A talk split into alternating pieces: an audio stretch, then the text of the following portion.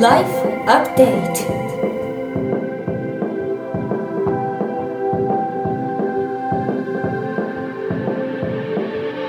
ライフアップデート Life Update.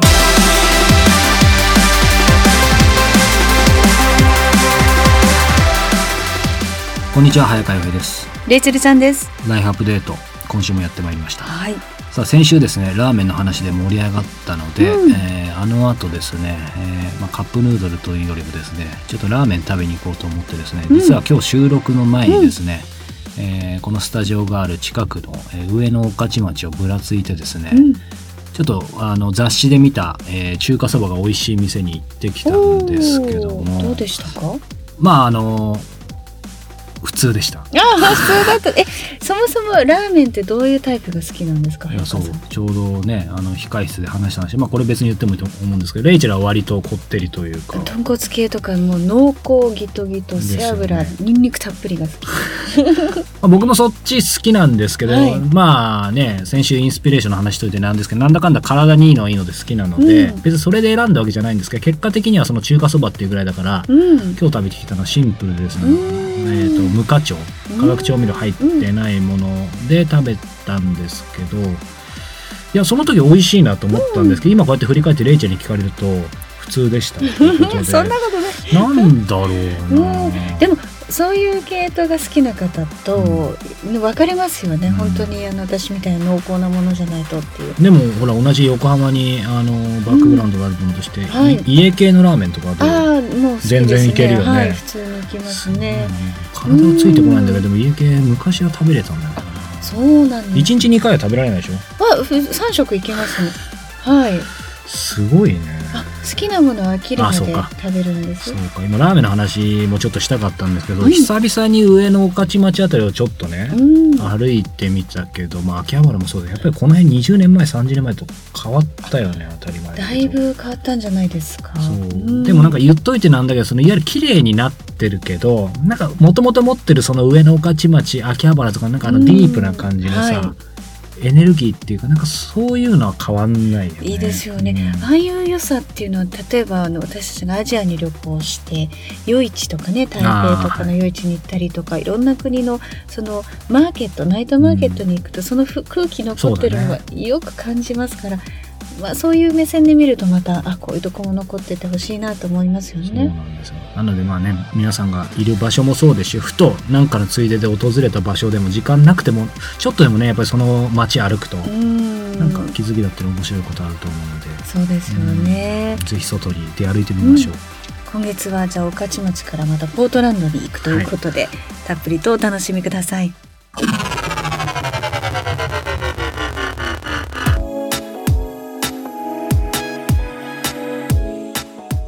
国内外のトップランナーや本元で呼ばれる人に早川洋平さんが直撃。そのエッセンスを皆さんにお届けするこのコーナー。えー今月はレッド・ギレンさんということで、アメリカのオレゴン州ポートランドでブログを書いてらっしゃると。そのブログのタイトルが、オシューシュブログファウンダーで、ファウンダーはこう設立っていう意味だから、ブログのタイトルではないんですね。そうですオシューシュブログということで、はいオレゴン州のお酒のブログ。はい面白いですよね。そうなんですよ、うん。そのレッドさんの今回3回目ということですけども、あの、まあ、お話はね、あの、まあ、先々週、先週、今週と聞いていただきたいんですけども、ちょっと趣向を変えてですね、今、インタビュー振り返ると面白かったなと思うのが、彼から指定された取材場所なんですけども、うん。最近日本にも出てきたみたいですが、コワーキングスペースの一つなのかな？あ ?WeWork っはい。て知ってる？WeWork 日本にもあるんですか？いや、ないと思ってたら、うん。なんか調べたら、なんか日本にもできたみたいなんだけど、えー。まあ、アメリカの大手のコワーキングスペースだと思うんですが、うん。ちょうどこのニューヨーク、この前に行った時も、えっ、と、マンハッタンにもあったし、多分いろんなところに作ってる、あの、展開してる、えーコワーキングなんですけども、うん今回その WeWork に来てくれということで、行ったらですね、面白かったのは、今、レイチェルに、はいその僕が、えっ、と、ポートランドの WeWork の場所を見せてるんですけど、写真が載ってます。ホテルかと思って。そう、ここ見てもらうと思うんですけど、カスタムハウス。はい、つまり税関？ああ。これがちょっとすいません、事実関係というか細かく調べてないんだけど、少なくとも税関か税関だった。うんまあ、だったんだろうね。そっか、税関だったのならば、これだけ重厚感のある階段のね、踊り場だって、建物が本当に素。敵ですね。だからそ、外から見てもどう見ても税関っていう感じでうん、なので、まあ、その場所でですね、こう、まあ、インタビューすることになって、えで、たまたま、土曜日か日曜日だったのかな？なので、もちろん、あのね、起業家、アントレプレーナーの人たちいるんですけど、やっぱりあんまり働かないから、うん。その土日はなおさら、うん。まあほとんどいない中で、まあ、彼と収録したんだけど、個室で？個室で。で、まあ、もちろん日本でもね、こう、コワーキングスペースって、まあ、地方も含めていろんな、まあ、古民家だったり、うん。面白いところでやってる、えー場所多いと思うんだけど、やっぱりポートランドっていうと、その起業家の街というか、うん。まあ、やっぱり自由も溢れてる中で、まあ、いかにもポートランドっぽいなというか、その重厚感ありつつ中がおしゃれな、まあ、税関でですね、こうインタビューしてて思いつつたまたま今その WeWork、えーはい。やっぱり日本にも展開してるからだと思うけど、日本語にも、えー訳されてるページがあって、えーこれ今この収録時現在なんだけど、ちなみにですね、プライベートオフィス、はい。個室なのか敷居があるのかわかんない。けど一席500ドルだから、まあまあ思ったより高くないなって、一月ですよね。そう一月。じゃあ5万円程度ですそう。ね。で専用デスクだと多分区切られてるのかそっちは380ドルということで。プラスアルファってことなんでしょうかね。なのでまあまあポートランドってなんかまたやっぱりイメージだと、まあ、最近かなり地価も上がってきたり、うん。まあいろいろ上がってきてはいるみたいですけどまあこうやって何か借りるベースだとこのくらい値段なのかなとか、なるほどね。あ、こういうなんかいろんな日本にも施設がありますから、こううまく活用するっていう意味ではねよ、増えていってほしいですようんね。やっぱりねあの時間や場所にも左右されないライフスタイル増えてきてますから、まあ、だからこそこういういろんなところを、まあ、レイチェル言ったよううにん。見つけて、うん。えー何かインスピレーション湧いたところは使ってみるのもいいのかなと思いつつというか、そんなことを感じた、えー取材場所でした。うんそれでは、お収集ブログファウンダーレッドギレンさんのインタビュー本編お楽しみください。こ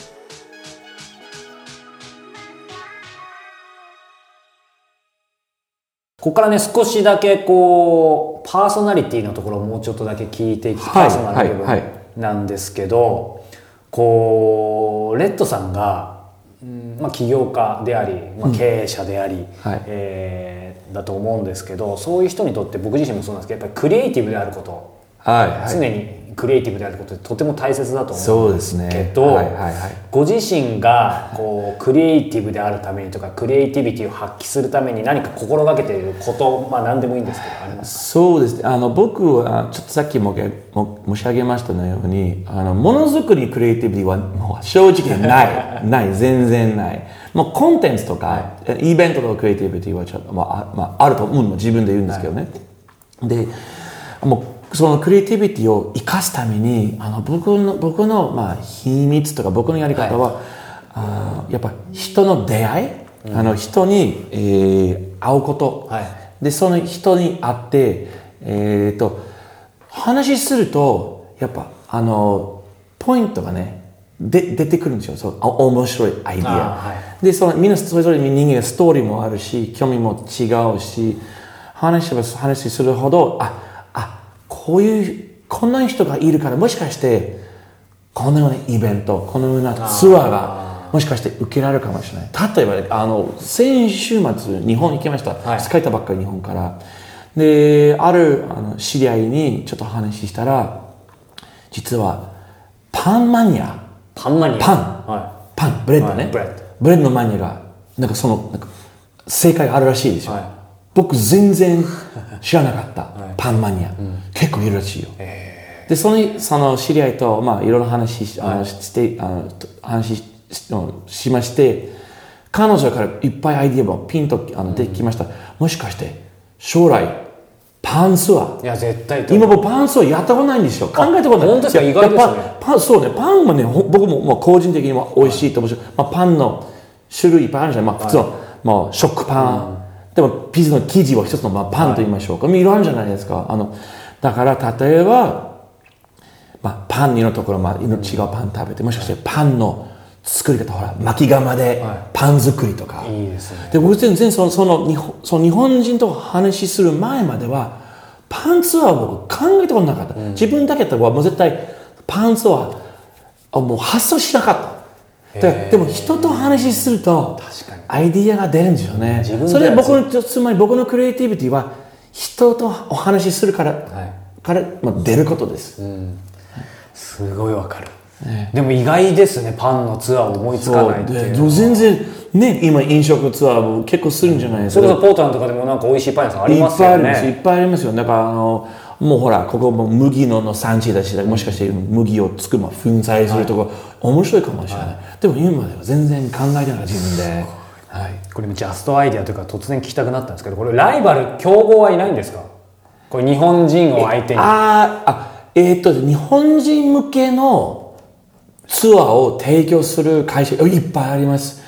でもうちのまあなんていうのその特別性差別性はもう飲食だから結構ディープなだからもちろんいろんなとこ回って、お客さんにまあ試食試飲してもらう。それはもちろんしますけど、でもそれだけちょっとちょっとちょっと足りない、こっちから見るとね、やっぱ、えーあのその例えば醸造所の中に入って、あのその大きな箱単価直接若ワインか若ビール飲んでいただいて、あるいはその職員さんその、チョコを作る人とお話しする、それがうちのポイント。本当にもう専門的なこうななな会社ですけど。でも一般的なサイトシーイングののツアーを提供する会社やっぱいありますいっぱい、はい、まあでもそれでさっきのね絞り込んでそうそう。しかもそれをもうもう何年も積み重ねてるわけだから。そうですよね。あのやっぱこの業界はやっぱ評判が大事で、評判はやっぱすぐに作れないんですよ。作れないですね。だから大体ツアーのきあの時期は夏。はい。大体78あー9月ぐらい。で,、ですちょっとまああのオフシーズンになっちゃう。だからまた待って、また次の年の、まあ、よ翌年の789月。それを毎年に、まあ、3ヶ月ずつで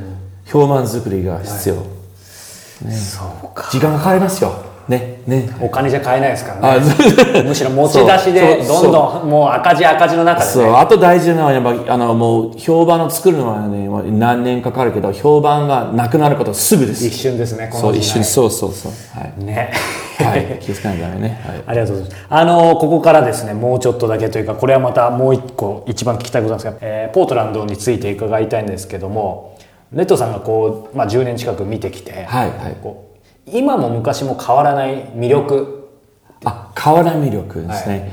えー一つは、えー結構この街は、ちょっと人口やっぱ増えてるんだけど、でも変わってないことは、結構フレンドリーな街です。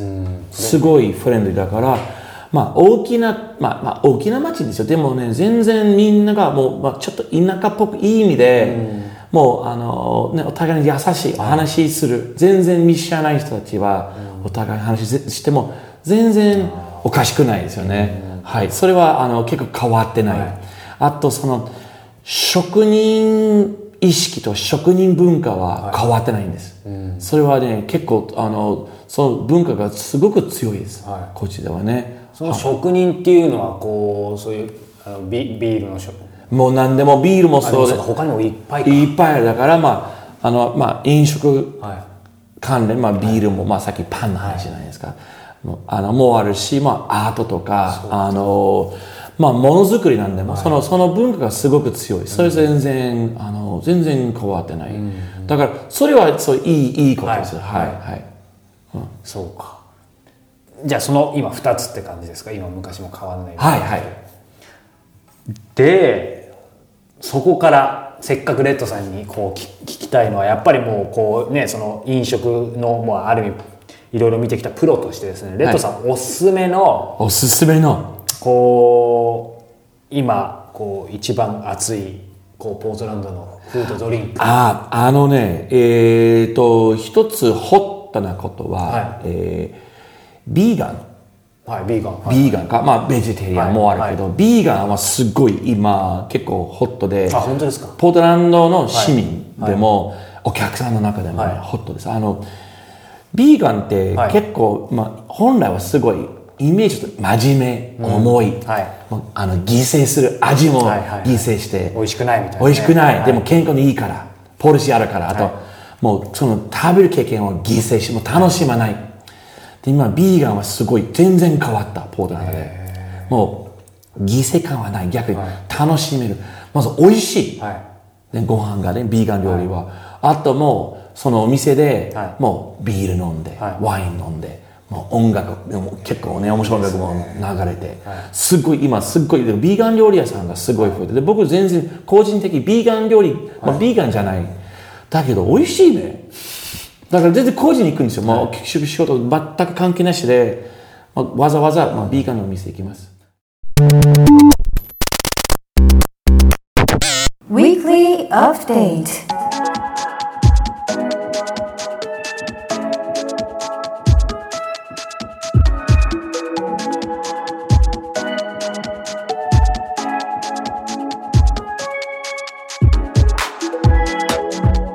Weekly Update このコーナーではプロインタビュアーの早川さんが実際に体験した人生をアップデートしてくれるものやことをお届けします。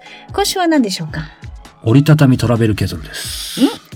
トラベルケトルははい。折りたたみってどういうことですか、はい、文字通りですね、はい。折りたためるトラベルケトルなんですが、今、えー手元にですね、その写真あるんですが、あ本当だ。こんな感じです。普通に、あの、組み立てる式とかじゃなくて、なんこう、かちょっとアコーディオンの蛇腹みたいになってますね。よく昔コップをこう、あ折りたたむってありましたけ？ど、そのれケトル版？そうなんです。これをですね、はい実は最近旅で結構使っててですね。ケトル、旅先でホテルにない時もそうなんです。えっ、と、どこの地域か忘れたんですけど、うん結構それなりのホテルでもですね、まあ冷蔵庫もそうだけど、ケトルがないところだったりってあるんですよ。うんうんなので、えっ、と、まあこれ行ってる時はアイスランドももう行ってるので、まあ事前に調べようかなとは思ってるんですけど、はまあね、あの、向こう行ってか、行ったからには向こうの食事もちろん楽しもうとはいつも思ってるんですけど、やっぱりこう半分とか3分の1ぐらいはなんか和のものを食べたくなるので、うん。その時最近はですね、まあこれ連動してですけど、あの、フリーズドライというか、はいえー結構フリーズドライでも美味しいもの例えうん。ばカレーだったりシチューだったり、えーうん。雑炊だったりパスタだったり、お味噌汁とかも欲しくなりますよね。かなり美味しいもの。あとあれですね、えー具体的にこういう飯出しちゃいますけど大西のご飯って言ってですね、うんうん。あのレトルトみたいな感じでお湯注いでロンドンに1ヶ月だけあの留学しててすごいお世話になったんですけどなるほど。やっぱ美味しいんですよ。なので、まあ、たったそれだけのことなんですけど、うんあ、でも全然違うでしょそう。うね。でやっぱコーヒーも飲みたくもなるし、うん。もちろんそう。あの普通にポットがケトルがあればいいんですけどあーなるほ結ど。構ねないとこあるんですよ。意外とね、そそうういうとこもあるかもしれないですそう。ね。なのでまああの海外ではそんなケースもあり得るので、まあ事前に調べていってなさそうな時は持っていく。ただいいね。そうなんです、ちょっと力説しちゃうんですけど、うん。かつてはですねやっぱトラベルケトルって結構あったんですけど小型な。ねただそれやっぱり当然小型って言ってもそれスーツケース入れていくとかってすごい場所取るし、ねなんかかさばる、うん。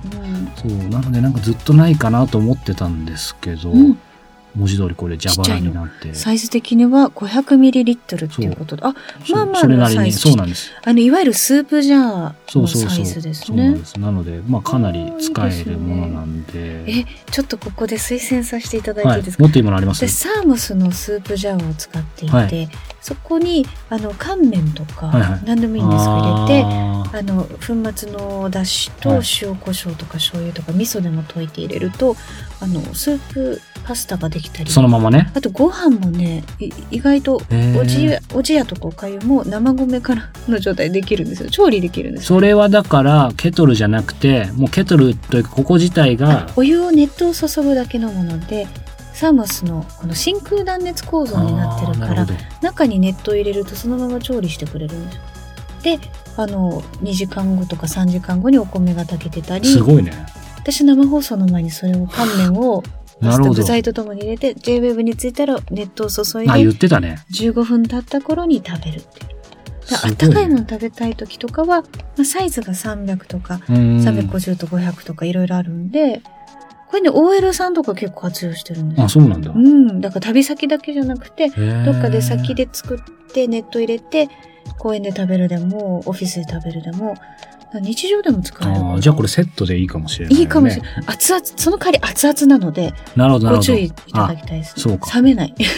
じゃあそのセットで行けるそとう旅先ならずとも便利です。まあ長期になる場合は本当に便利です。ね。うん他にレイチェルこう旅で必ず持ってるものってある全然こういう調理器具じゃなくてもいいけど、なんかちょっとこれは私だけなんじゃないかなでもいいや。ああ、私の場合、本当に身軽に、この前 LA 行った時に、すごく、あの、あえてスーツケース持ってったんですけど、うんカバン一つで行くような感じで、私の場合は Kindle ですね。うんうんうん例えば、もちろんあの機内で映画見られる環境であれば見るし、あと本も何冊も入ってるし、寝られない時、機内で映像を見たり、Kindle とかで、あの、Amazon でもいろいろと、なんですよ、プライムでビデオを見られたりして、うんうんそれをダウンロードして見るとか、で Kindle とかを結構もう、え、Kindle っていうのはいわゆる、えっ、と iPhone に入ってる Kindle じゃなくて本当に Kindle？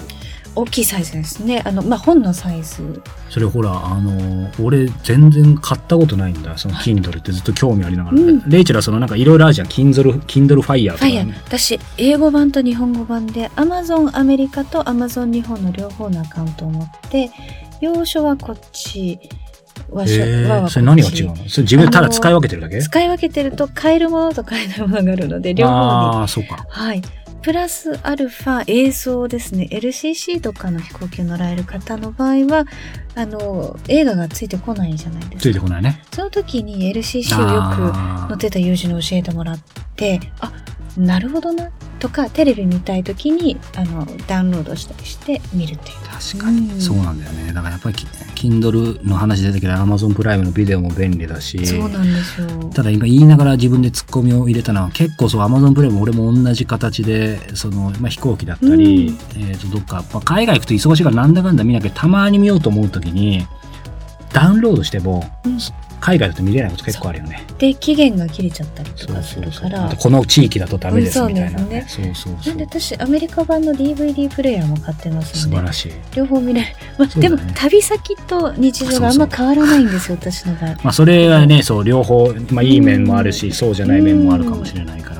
ねえ、ヒントになったかどうかわいやいや、でもいいと思います。やっぱ旅ってほら、レイジ言っその荷物も含めてだけど、その人の自分のなんだろう、生き方は出るよね、引いては。ね昔はもう全部衣装とかあ着替え持ってってましたけど今は足りなかったら現地で買そうなんだよね。うんそう。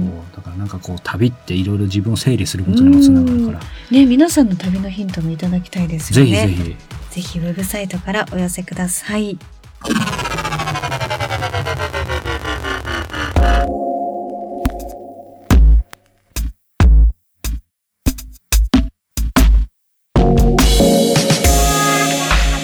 旅の話をしてたらまた旅に行きたくなってきましたが、レイチェル今後の旅の予定は、そうですね。夏に LA に行ってきたばかりですが来月ハワイのハワイ島に姉が住んでいるので、は双子なので久々に会いに行こうかななんてあーいいですね。思っています。久々？はい。あのーそうですね。前回会った時は日本に彼らが帰ってきた時、一時帰国の時ですからね。まあ一年に一回ぐらいですかね。うん。え結構プライベートなこと聞いちゃうけど、なんかこう、俺男兄弟しかいなかったかわかんないけど、ほら、姉妹だと、結構なんかまめに連絡したりとかどういう感じなの、グループメールがありまして、家族の。うち三姉妹と、へ三姉妹のグループメールと、それからあの母親が入った、あのうちの一家のメール。で父はあのそういうものはあまりやらないので、はい。あそうなんだそうなんですよ。すだ。から使い分けてますよね。恋愛系とかは、あの、姉妹だけ。それ間違えて投げちゃ、込んじゃったことないの？あーありましたね。で、誰これみたいな話になったことありますよね。あ、そうなんだ。もうこの年齢になって誰と付き合うとかねそんなね、怒られる筋合いもないですけどね。あでも三姉妹の中ではそういうのはもう全然オープンなんだ。オープンですね。すごいオープンです。それはもう昔から？もう私はもう昔からオープンでした。オープンすぎるって怒られてる。そうなんだ。ライカさんどうですか？僕は全然、ああ、でも家族のあるか。あるけど、兄一、え7つ離れてる兄がいるんですけど、やっぱり兄だけと2人で何でもオープンとかないよね。ないんですね。全然仲いいんだけど、やっぱ男兄弟？やっぱ男女の差あります。今日これこれでさ、みたいななんかないよね。えーもう少なくとも俺は。